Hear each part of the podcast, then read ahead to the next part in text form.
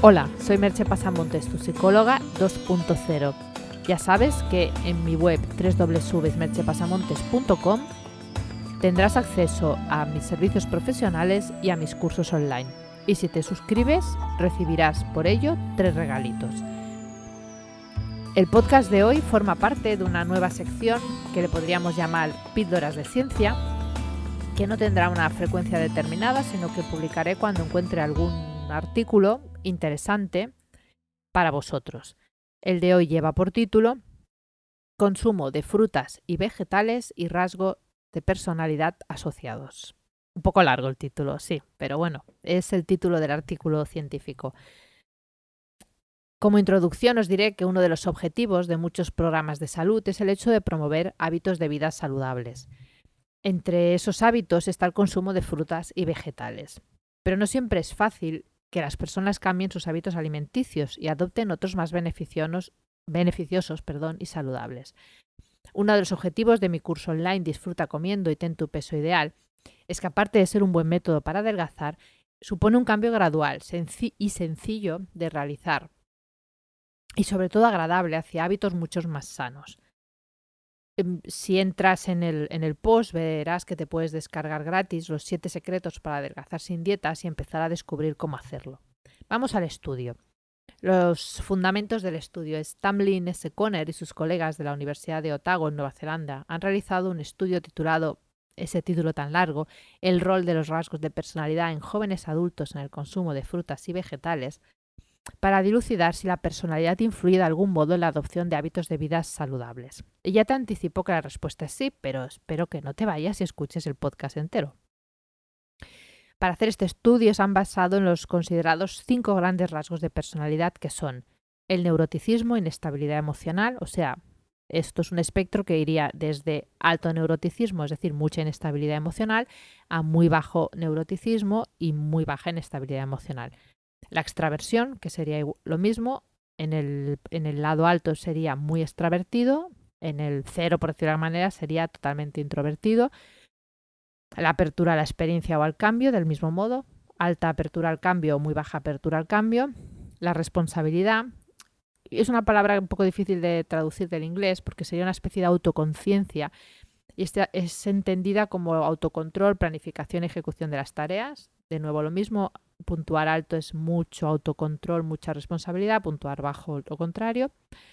Y cordialidad, afabilidad, del mismo modo, muy, muy cordial, hasta un poco quizás ser un poco mm, demasiado agradable con los demás, a muy baja cordialidad. Para el estudio tomaron una muestra de 1.073 participantes entre 18 y 23 años. ¿Cuáles son los resultados? El consumo de frutas y vegetales se consideraba óptimo cuando se consumían un promedio de 5 unidades por día entre ambos casos.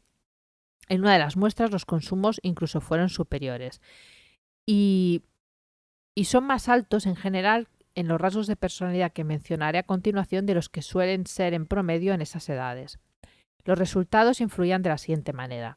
Las personas más abiertas a la experiencia tienen un mayor consumo de frutas y vegetales que las menos abiertas a la experiencia.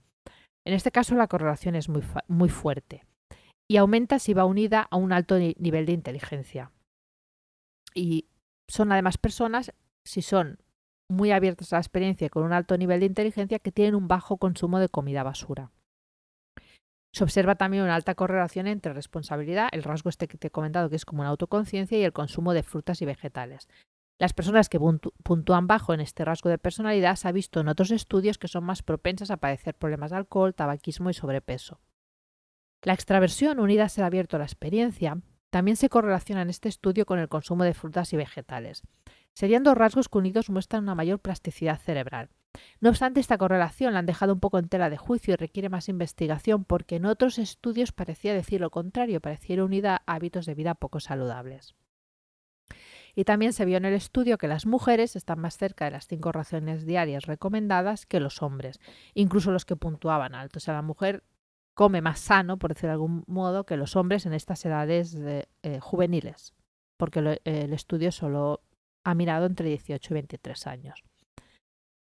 Las conclusión de todo esto es que queda claro que hay unos factores de personalidad, especialmente la responsabilidad, autoconciencia y el estar abierto a la experiencia, junto con la extraversión, que favorece la adopción de hábitos de vida saludables.